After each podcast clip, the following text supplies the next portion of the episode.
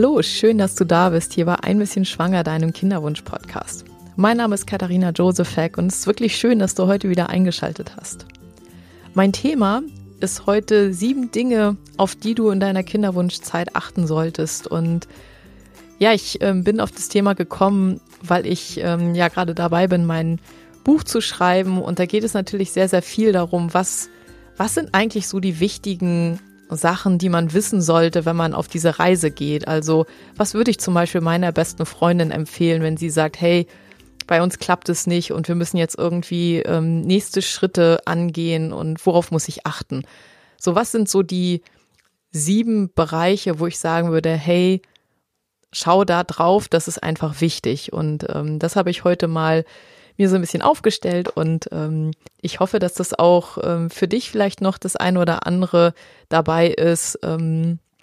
ja, was dir weiterhilft oder ähm, was für dich äh, vielleicht auch ein neuer Impuls ist. Das erste, was ich glaube, was wirklich sehr, sehr wichtig ist, wenn man heute in Richtung Kinderwunschklinik geht, in Richtung künstliche Befruchtung, das ist, dass man seine Behandlung selbst in die Hand nimmt. Das hört sich jetzt vielleicht ein bisschen komisch an, aber Stell dir einmal folgende Frage.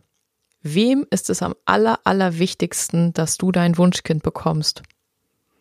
Wahrscheinlich ist dir sofort vollkommen klar, dass du das natürlich selbst bist und ähm, sicherlich auch ähm, dein Partner, also ihr als Paar. Für euch ist es am aller, allerwichtigsten. Und deswegen ist es eben einfach auch so, dass es wichtig ist, dass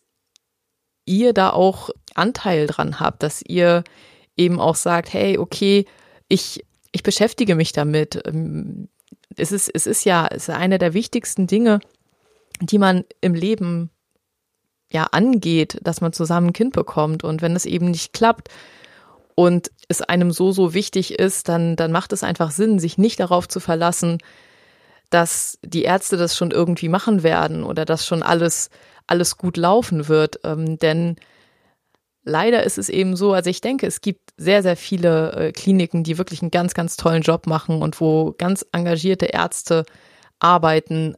Aber es gibt eben auch die schwarzen Schafe. Und ähm, wenn du zu so einer Klinik kommst und es vielleicht gar nicht mitbekommst, weil du gar nicht einschätzen kannst, ob das, was die da gerade machen, sinnvoll ist oder nicht, oder ob das normal ist oder nicht, ähm, dann kann es halt sein, dass du sehr, sehr viel Zeit und auch sehr, sehr viel Geld ausgibst, ohne ähm, einen Schritt weiterzukommen. Und natürlich werden in jeder Klinik irgendwie auch Leute schwanger, weil es wird ja auch behandelt und wenn es keine großen Probleme gibt, dann ist es, dann ist es eben auch so, dass vielleicht auch eine nicht so super gute Behandlung wirksam ist. Aber das weiß man immer erst hinterher. Und für mich ist es auch so gewesen, ich habe relativ lange gebraucht, um, ja, um zu verstehen mm, oder um, um irgendwie dahinter zu kommen, wo bei uns das Problem ist. Und natürlich war unser oder ist unser Fall wirklich ein bisschen komplizierter gewesen als vielleicht so das ganz normale. Aber ob das bei dir nicht vielleicht auch so ist, das weißt du immer erst hinterher. Und ähm, wenn man dann ähm, alleine, wenn man schon darauf schaut, dass man ja nur drei Versuche im, im Normalfall zumindest, wenn man gesetzlich versichert ist, nur drei Versuche hat, dann ähm, wird einem klar, wie wichtig das ist, dass es möglichst von Anfang an gut läuft. Deswegen würde ich dir wirklich empfehlen, dass du dich schon, bevor du überhaupt in der Kinderwunschklinik startest, dass du dich ähm, erkundigst, dass du dir anguckst, was gibt es denn für Möglichkeiten, was, was sind die normalen ähm, Behandlungen, also was ist eine IVF, was ist eine ICSI, was ist vielleicht eine Insemination, einfach damit du in der Kinderwunschklinik diese Fragen nicht unbedingt stellen musst, denn man muss das so sehen, die Ärzte, die in der Kinderwunschklinik sind, das sind natürlich die, besten Spezialisten, mit denen du sprechen kannst. Und die Zeit, die du da hast, solltest du wirklich dafür nutzen, dass du die Fragen stellst, die wirklich kritisch sind. Das heißt, ähm, jetzt nicht unbedingt wie eine ICSI abläuft, weil das kannst du auch ähm, auf jeder Homepage nachlesen und das ist ja nicht, nicht so wahnsinnig kompliziert. Aber eben vielleicht ähm, Fragen, die euch speziell betreffen, die vielleicht mit euren Vorergebnissen zu tun haben oder ähm, Fragen, die sich darauf beziehen, ob ihr wirklich in einer guten Klinik seid oder nicht. Also ähm, Fragen, die ein kleines bisschen tiefer gehen, so dass der Arzt sich eben auch etwas bemühen muss. Denn wenn da nicht besonders viel kommt oder wenn du merkst, so, oh, das ist jetzt hier aber ähm, gar nicht gerne gesehen, denn das ist auch eine Erfahrung, die ich gemacht habe. Als ich angefangen habe, Fragen zu stellen, die vielleicht nicht jeder stellt,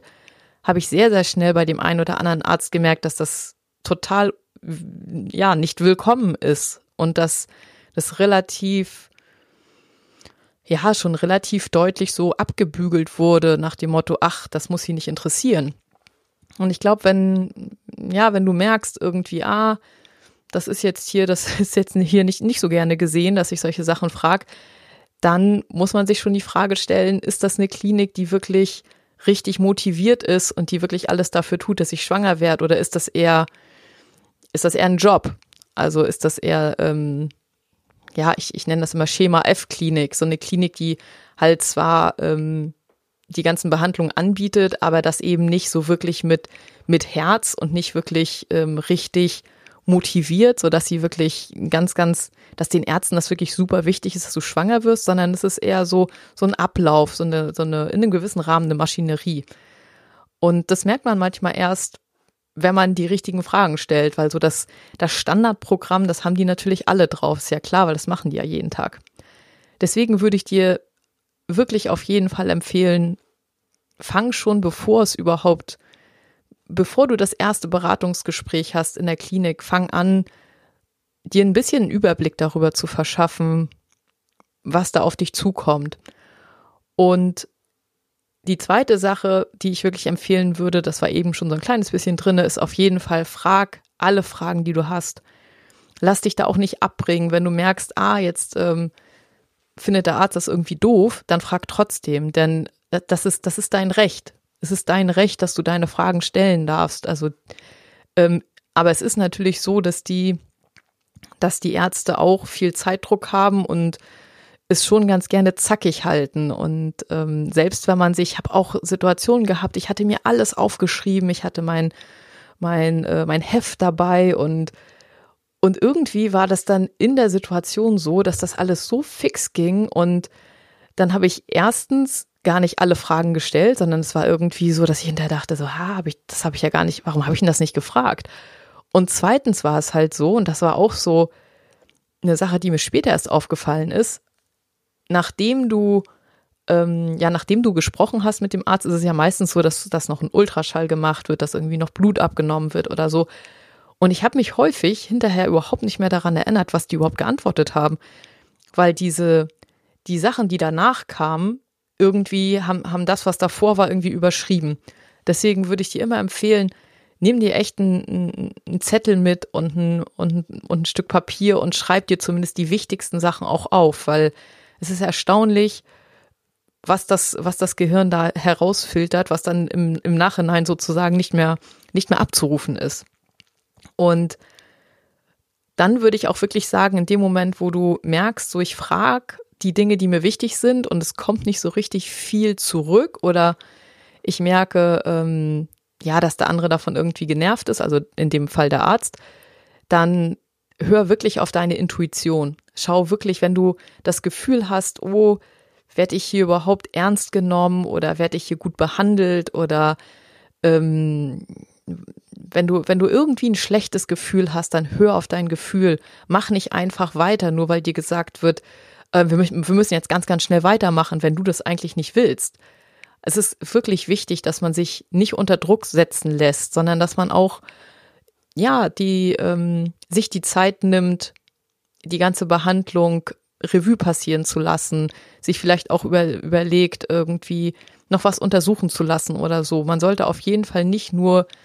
weil vielleicht von der Klinik gesagt wird, oh, wir können jetzt im, im nächsten Zyklus gleich weitermachen, gleich den nächsten Versuch machen, ähm, lass dich da nicht überrumpeln, sondern hör wirklich, ähm, hör auf deinen Bauch. Wenn der dir sagt, hm, mir wird das jetzt hier alles zu schnell, dann sag einfach, ich warte erstmal ab. Ich nehme jetzt ein bisschen Zeit und ich, ich gucke erstmal. Weil es ist dein Recht. Na, also es ist dein Körper und es ist deine Entscheidung, was du machst. Und ja, das finde ich, ähm, finde ich ganz, ganz wichtig, dass man das immer im Kopf behält, dass man alles, was da gemacht wird, entscheidest du egal, ähm, ob das jetzt ist, wie viele Embryonen eingesetzt werden oder wie lange die kultiviert werden, also wie lange die ähm, sozusagen sich entwickeln dürfen oder ähm, wann du den nächsten Versuch machst. Das sind alles Sachen, du kannst das natürlich mit dem Arzt immer besprechen, aber lass dich da nirgendwo unter Druck setzen, weil es ist, es ist rein deine Entscheidung und, und niemand sonst sollte da, also ihr als Paar entscheidet das, aber niemand sonst sollte euch da eigentlich reinreden. Ähm, eine weitere Sache, die wirklich sehr, sehr, sehr, sehr wichtig ist, das ähm, ist, dass ich dir immer empfehlen würde, mach hier und da eine Pause. Nimm hier und da ein bisschen Abstand vom Kinderwunsch und ja, gönn, gönn dir eine gewisse Zeit, um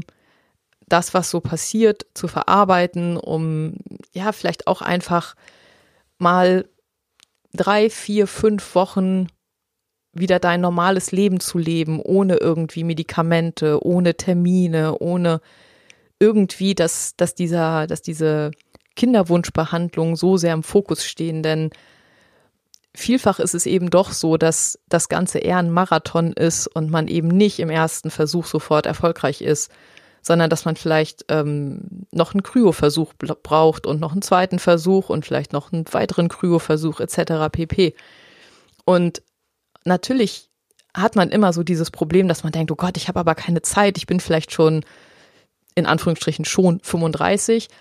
Ähm, ich würde sagen, selbst wenn du 40 bist, sollte,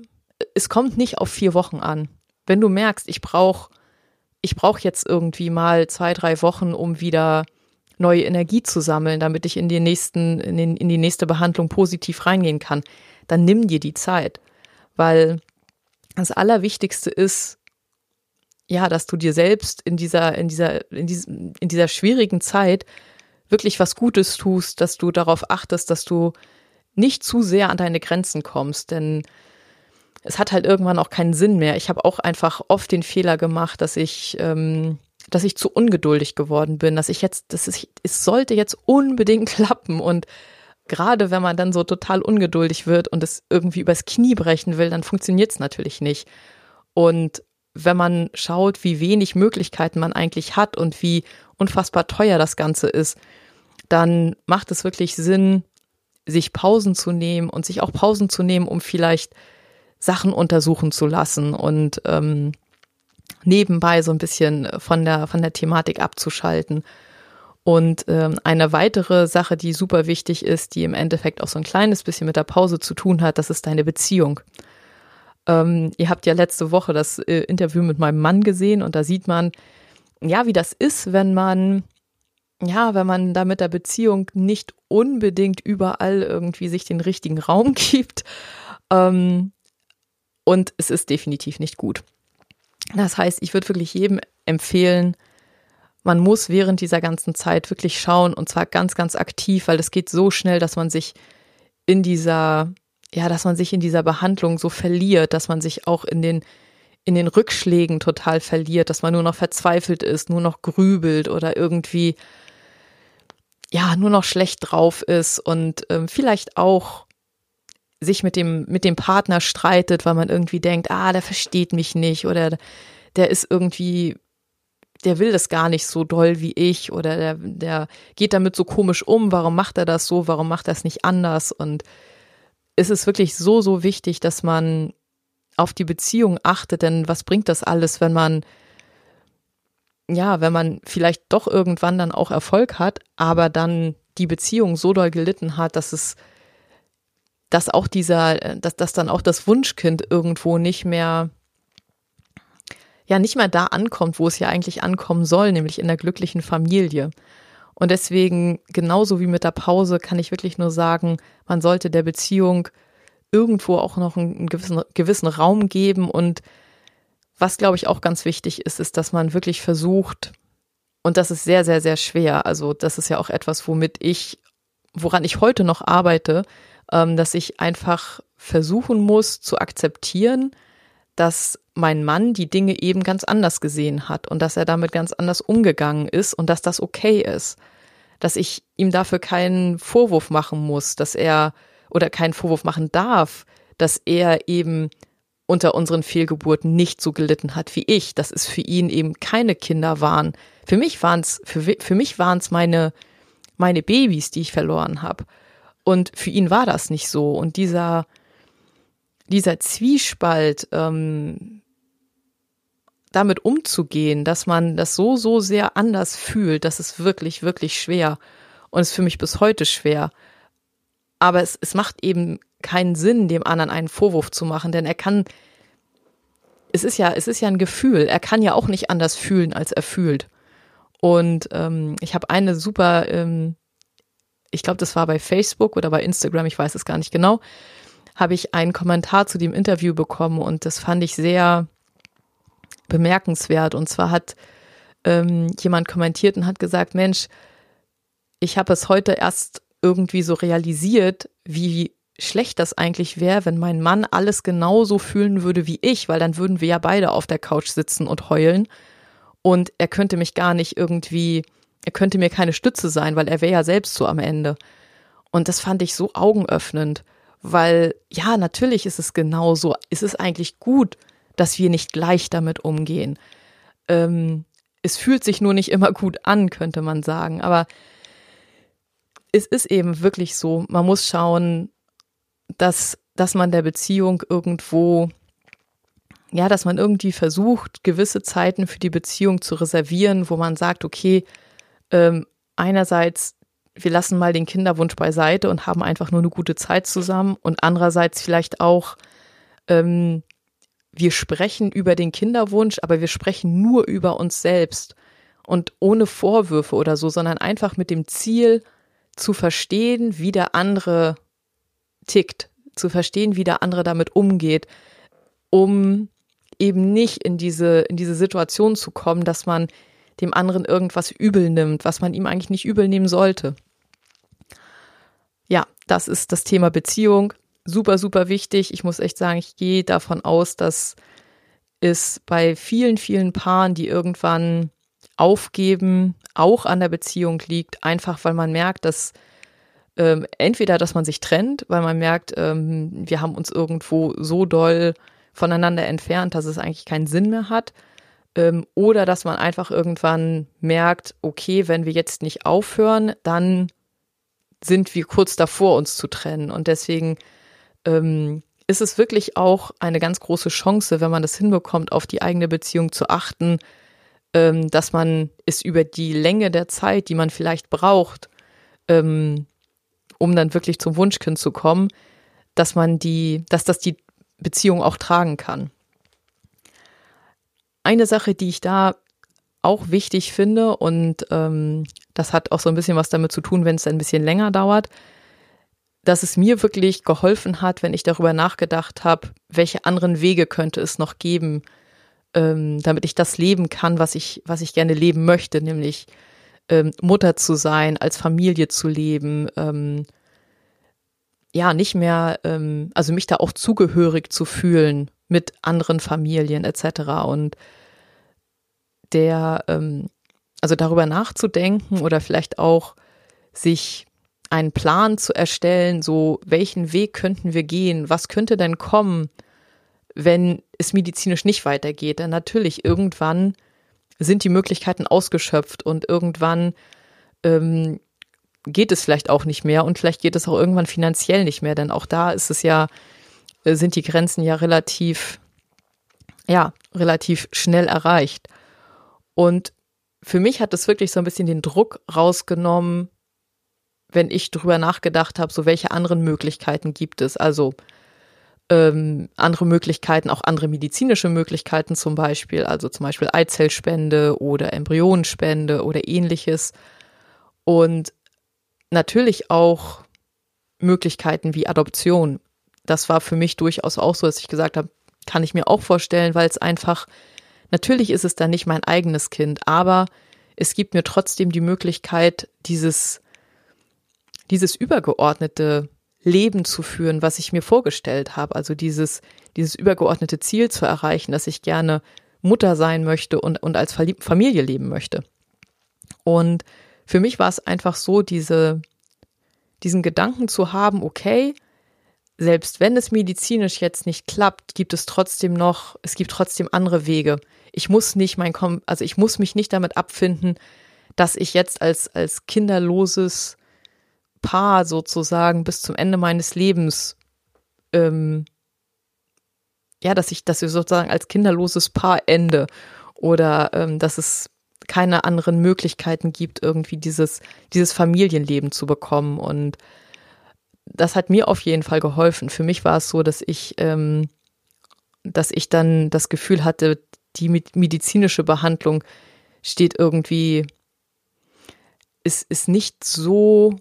oder ist es nicht der einzige Weg. Es ist nicht, es ist nicht alles vorbei, wenn ich, wenn es nicht klappt. Und ähm, ja, das ist, also das, das ist, das ist schwierig. Also ich muss auch sagen, das ist für mich auch ein schwieriges Thema, weil es natürlich immer auch damit zu tun hat, dass man sich damit konfrontiert, dass man irgendwann auch, ja, also ich will nicht sagen Abschied nehmen muss, aber dass man zumindest irgendwann ähm, den Weg, den man geht, unter Umständen anders ausrichten muss. Und das ist auf jeden Fall äh, sehr, sehr schwierig und ähm, selbst darüber nachzudenken, ist jetzt nicht unbedingt einfach. Aber trotzdem, für, für mich war es so, dass ähm, noch einen Plan B zu haben, hat mich weniger gestresst, als wenn ich jetzt irgendwie gedacht hätte, okay, jetzt, jetzt ist es irgendwie vorbei, wenn es jetzt dieses Mal ähm, wieder schief geht. Eine weitere Sache, die mir erst so zum Ende der, der ganzen, unserer ganzen Behandlung klar geworden ist, ist, dass ich, um damit einigermaßen, um da einigermaßen gesund rauszugehen, dass ich wirklich auch auf mein Leben achten muss. Dass ich darauf achten muss, dass, ähm, dass ich trotzdem Dinge in meinem Leben habe, die mich, ja, die mich begeistern, die mich, die mir Spaß machen, die irgendwie, die mir wichtig sind, die für mich irgendwie relevant sind einfach um einfach um der die, dieser, diesen Niederschlägen, die man ja teilweise äh, in der Kinderwunschbehandlung hat, nicht genug nicht nicht den einzigen Raum zu geben. Also ich hatte eine gewisse Zeit, wo es für mich wirklich nichts anderes gab. Also ich habe irgendwie nur darüber gelesen, ich habe nur irgendwie ähm, darüber gesprochen und es war wirklich, also es hat es hat so mein ganzes mein ganzes Leben so aufgesogen. Und ähm, irgendwann vor der vierten ICSI, da hatten wir eine relativ lange Pause, ist mir klar geworden, wenn ich den Weg weitergehen möchte, dann, dann muss ich das anders machen. Dann muss ich, dann muss ich trotzdem, dann muss es Teil meines Lebens sein, aber es darf nicht mein Leben sein. Und ähm, ich glaube, das war auch ein ganz, ganz, also ein ganz, ganz wichtiger Schritt, den ich ähm, gemacht habe, um um da irgendwie optimistischer wieder reinzugehen, weil ich muss schon zugeben, nach, äh, nach den fünf Fehlgeburten irgendwie dieses Risiko wieder einzugehen und dann auch noch irgendwo daran zu glauben und optimistisch zu sein, das war unendlich schwer. Und dass ich, dass ich mir so das eine oder andere gesucht hatte, was, was mich so ein bisschen auf andere Gedanken gebracht hat, was mich, ähm, was einfach eine ganz andere, was, was damit nichts zu tun hatte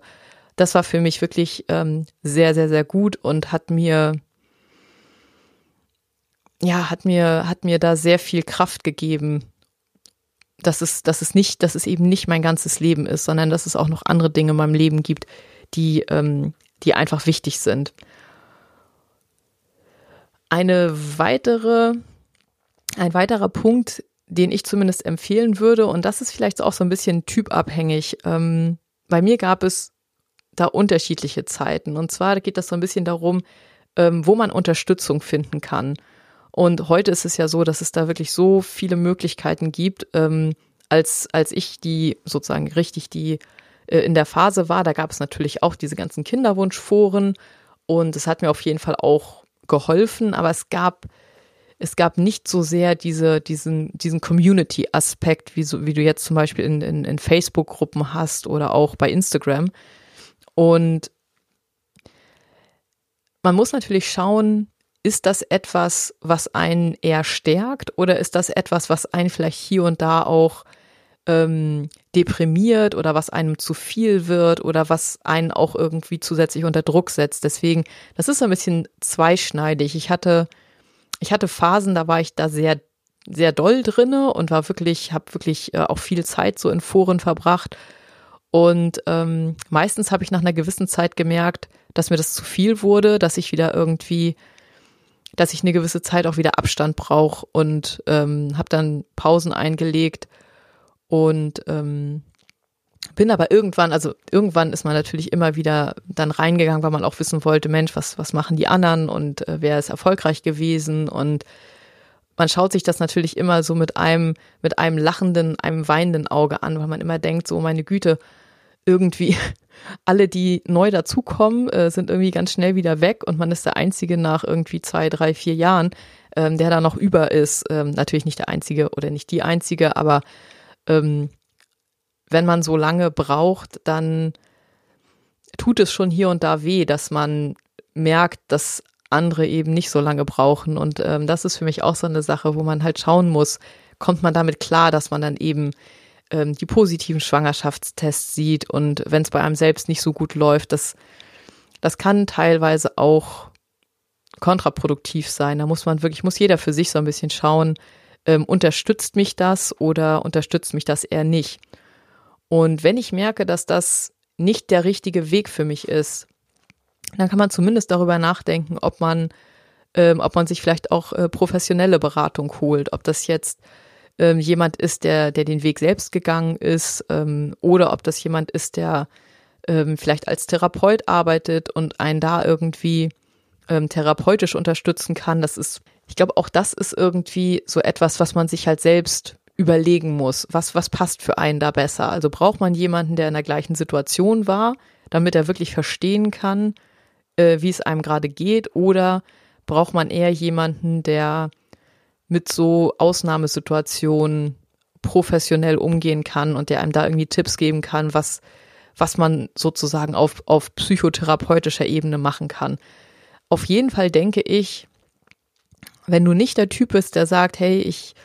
ähm, ich hole mir eine gewisse Unterstützung in, in Foren oder, oder bei Facebook oder so, dann ist es vielleicht nicht schlecht, wenn man ähm, auf der anderen Seite guckt, ob man da Unterstützung kriegt. Denn wenn man ich glaube, wenn man niemanden im Bekanntenkreis hat, mit dem man darüber sprechen kann, der, der ein wirklich guter Gesprächspartner für dieses Thema ist, nur der Partner kann das, glaube ich, irgendwie nicht auffangen, weil man braucht hier und da auch mal eine Möglichkeit, ähm, dass man ganz frei sprechen kann, ohne dass derjenige irgendwie mit einem selbst emotional verbunden ist, weil das ist so schwierig, auch wenn man irgendwie wütend ist oder wenn man ähm, enttäuscht ist ich habe auch Zeiten gehabt, wo ich das Gefühl hatte, so ich will auch gar nicht mehr mit meiner Mutter darüber sprechen, weil meine Mutter wurde selbst so unglücklich da dran an, an unserer Situation und ähm, ich wollte sie gar nicht, gar nicht weiter da irgendwie einbinden und da deutlich machen, wie schlecht es mir geht, weil ich wusste, dass es ihr sowieso schon so schlecht geht und insofern macht es wirklich Sinn, sich, ähm, sich neutrale Gesprächspartner zu suchen, die ähm, ja, die einen unterstützen können, aber die nicht unbedingt ähm, davon betroffen sind, wenn man irgendwie, wenn man über die eigenen Gefühle spricht. Weil es natürlich, wenn es das engste eigene Umfeld ist, ähm, dann ist es natürlich häufig auch so, dass die einem nicht nur zuhören wollen oder können, sondern die wollen dann auch helfen, die wollen auch was verändern. Und ähm, bei manchen Sachen kann man ja gar nichts verändern. Ähm, insofern ist das ein bisschen einfacher, wenn man mit jemandem spricht, der einen gewissen Abstand hat und bei dem man ganz frei alles sagen darf, was man eben, was einem gerade so durch den Kopf geht. Und ich glaube, ähm, eine letzte Sache habe ich noch, und zwar geht das um das berufliche Umfeld. Und auch das ist eine schwierige Geschichte. Für mich ist es ja so gewesen, dass ich als Lehrerin gar keine Möglichkeit hatte, irgendwie, ja, mich, mich großartig, also ich hatte eigentlich keine Wahl. Ich musste eigentlich grundsätzlich ähm, offen darüber sprechen, weil ähm, ich kann mir weder Urlaub nehmen, noch kann ich irgendwie ständig sagen, hier, ich muss, ich muss da jetzt zum Arzt. Ich hätte mir alle möglichen Sachen irgendwie ausdenken müssen. Das wäre sehr, sehr schnell sehr kompliziert geworden. Das geht vielleicht allerhöchstens, wenn man, wenn man das ganz große Glück hat, dass man nur eine ICSI braucht ähm, aber wenn man, wenn man länger in Behandlung ist, dann, dann wird das schnell sehr schwer. Nun gibt es natürlich Situationen, wo es nicht geht. Es gibt natürlich Situationen, wo du sagst, naja gut, ähm, wenn ich jetzt meinem Arbeitgeber sage, dass ich, ähm, dass ich da irgendwie was versuche, dann ähm, habe ich vielleicht Probleme, ähm, habe vielleicht Angst, dass ich gekündigt werde oder dass ich irgendwie andere Nachteile habe. Ähm, das ist das ist wirklich eine, eine sehr, sehr schwierige Situation, weil man hat dann eben nicht nur den Stress der Behandlung, der ja schon mehr als reichlich ist, sondern man hat eben auch das Problem, dass man sich ständig irgendwie irgendetwas ausdenken muss, warum man jetzt äh, an der einen oder anderen Stelle fehlt oder warum man auch an der einen oder anderen Stelle vielleicht einfach nicht besonders stabil ist, was jetzt ähm, die Psyche angeht. Und falls das bei dir so ist, würde ich definitiv empfehlen, ähm, dass man mit einem Frauenarzt spricht oder vielleicht auch mit einem Hausarzt spricht, denn ähm, hier oder da braucht man natürlich eine Krankschreibung und eine Krankschreibung von der Kinderwunschklinik macht sich dann natürlich nicht so gut. Ähm, normalerweise ist es aber kein Problem, dass du das dann von einem anderen Arzt bekommst, diese Krankschreibung. Und wenn es irgendwie möglich ist, also wenn es einfach nur unangenehm ist, dann würde ich, glaube ich, empfehlen, Natürlich jetzt nicht äh, im gesamten Kollegenkreis oder so das Thema da auszurollen, aber zumindest mit denjenigen, die es betrifft, also die zum Beispiel, ähm, ja, bei denen du Bescheid geben musst, dass du äh, fehlst oder äh, wo du Bescheid geben musst, wenn du mal krank bist, dass die zumindest verstehen, in welcher Situation du bist und warum das so ist. Denn sich ständig irgendwelche Krankheiten auszudenken, ähm, die dann irgendwie auch in dieses naja, in, in, in diese Situation passen. Das heißt irgendwie, ähm, dass du mal ein paar Tage krank bist und mal nur einen Vormittag oder so. Das ist, da gibt es auch gar nicht so viel, was da, was da besonders, ähm, besonders gut reinpassen würde. Insofern, ich glaube, falls es denkbar ist, mit offenen Karten zu spielen, würde ich immer eher empfehlen, mit offenen Karten zu spielen. Ähm, für mich war das insbesondere in den Zeiten, wo ich äh, mit den Fehlgeburten zu kämpfen hatte, wirklich ein Vorteil. Natürlich bespricht man das nicht gerne mit seinem Chef, aber ich habe die Erfahrung gemacht, dass, ähm, dass die, also dass zumindest meine Vorgesetzten da wirklich sehr, sehr empathisch waren und sehr, ja, sehr, sehr großzügig und sehr mitfühlend da damit umgegangen sind und